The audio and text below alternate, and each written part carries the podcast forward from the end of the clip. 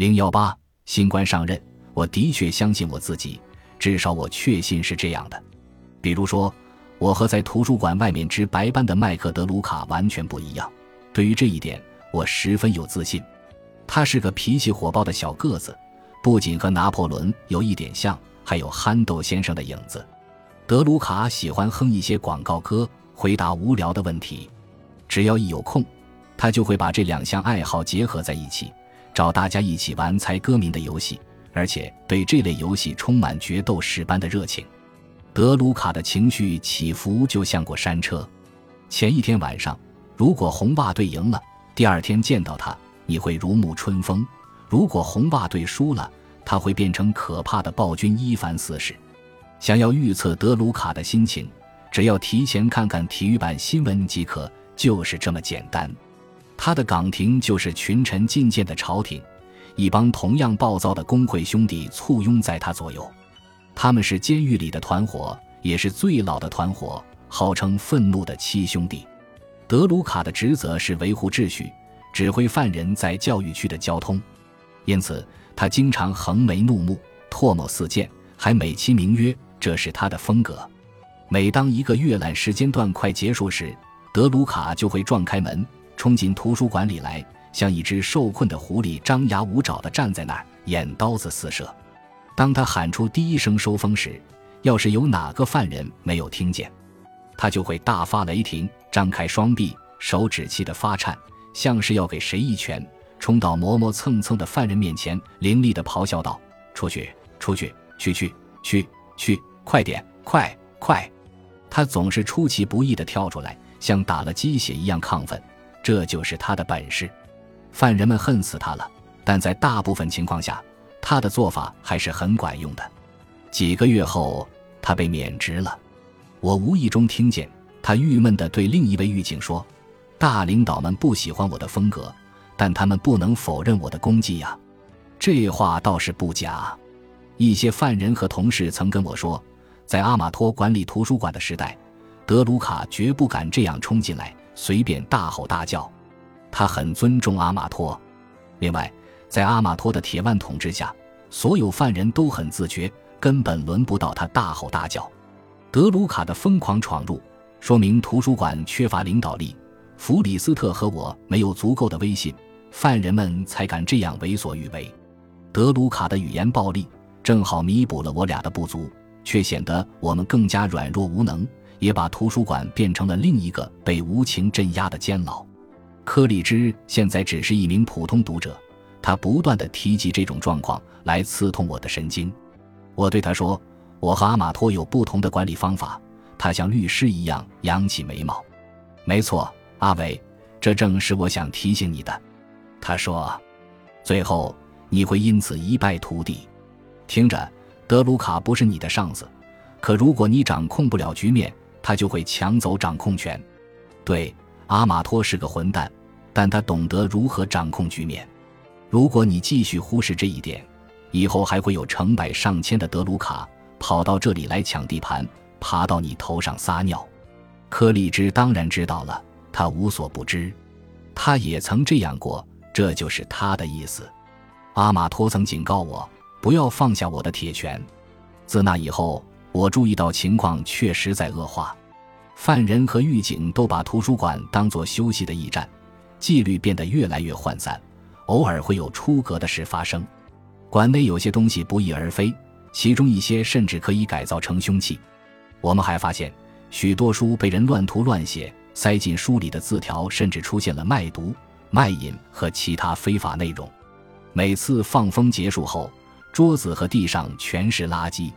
我还注意到，一些始于牢房的争斗甚至蔓延到图书馆来。这个地方管理好了，是一个优雅的社区酒吧。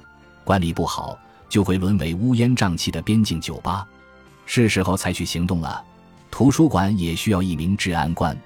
巧合的是，一个犯人正好来，还一本被翻烂了的《君主论》。他的书签从书中掉了出来，上面列出了权力的四十八条法则，摘自罗伯特·格林的同名著作，萃取了全书的精华。该书受马基雅维利的启发，写于一九九八年。这可能是全图书馆最抢手的一本书了。我看了书签上列的四十八条法则，快速的翻阅《君主论》。嗯，我得好好学习一下。我为塔楼女球开设的写作课越来越成功，于是决定为男球也开设这门课。每周一和周三在图书馆最后面的房间上课。最终报名的人有十个。一个周三的下午，我站在借书处前面，恭候囚犯进入教室。就在那时，大门被人推开。一个叫杰森的犯人大步走进来，眼睛直盯前方，似乎有些不安。德鲁卡跟在他后面，一如既往地挥舞着手臂，脑袋摇得像要爆炸了。“哎，回来！”他大吼一声。杰森瞥了一眼身后，随口说了声“我来这里上课”，就走进了房间。“不行，你不能！”德鲁卡说着，几乎要跑进去。我试图缓和气氛，“没事的，警官。”他是去教室里，名单上有他的名字。德鲁卡几乎没有拿正眼瞧我，傲慢地说：“不，不，不，不，这小子不把我放眼里，一看见我就溜走。他必须回牢房去，或者去禁闭室。我可不想听这种话。也许是杰森对他说了什么蠢话，也许是德鲁卡跋扈的风格激怒了杰森。他们之间一定发生了什么，只是我没有亲眼看见。”我了解杰森，他性格温和，别人对他客气，他也会对别人客气。再说了，囚犯有权待在图书馆里，德鲁卡这样做无非是想让他难堪，把他从图书馆踢出去，从而彰显自己的男子气概，与安保毫无关系。即使有任何安全问题，德鲁卡也是那个煽风点火的人。我能感觉到怒气在上冲，耳朵开始发热。我讨厌德鲁卡的做事风格，他把我的图书馆变成了关塔那摩监狱。我不会任由他把我晾在一边，对我没有一丝一毫的尊重，这在监狱可是大忌。我的脑子开始失去理智，我至今还在生气，气可立志欺骗我，让我难堪，气我的上司绕过我，直接开除我的管员。我向来不喜欢别人搞砸我的事，何况我的十个学生和四名囚犯管员就在边上。我忽然有了一种莫名的冲动，想要任性的反驳回去。我在监狱里听说过的各种伎俩，一瞬间全涌上我的大脑，灌入我的血液。第十七条权力法则，让恐惧无处不在，给人一种难以预测的感觉。第三十七条权力法则，出奇制胜。还有那只浮夸的风筝里的话，别以为几句话就能蒙混过关，我可不是好糊弄的。像我这样的贱人。才不会被任何人套牢。从今以后，不管是什么事，我都不会再听你的了。我是个志在必得的人，想要什么就会弄到手，哪怕不择手段。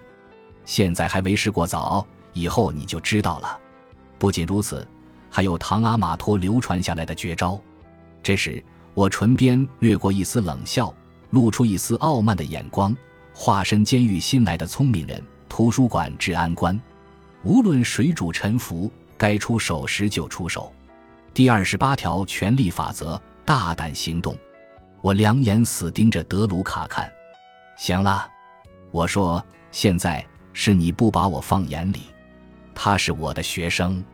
德鲁卡好像不认识我似的，茫然无措地看着我，仿佛我是从哪里变出来的，眼里没有一丝愤怒。我也猛然间意识到，他以前真的没拿正眼瞧过我。而现在，一个不知从哪个石头缝里蹦出来的陌生人，打扮的像是刚来一周的大学新生，说话的口气却像个人狠话不多的硬汉，肯定让他有些困惑。什么？不不，德鲁卡嘟囔着，他得跟我走。然后他对杰森说：“你站起来，马上回去。”事到如今，我已经表态了，就没必要让事态升级。给狱警留点面子很重要，他毕竟是个警察，在监狱里的处境也很危险。德鲁卡一将杰森拉出去，其他犯人就开始表扬我：“好样的，阿维，你教训了那个混蛋，我们挺你，兄弟。”这些话让我有点不安，但我知道这是对我的尊重，是我可以积累的政治资本。从今以后，德鲁卡。愤怒的七兄弟和其他犯人要敢跟图书馆治安官作对，他们可得三思而后行了。本集播放完毕，感谢您的收听，喜欢请订阅加关注，主页有更多精彩内容。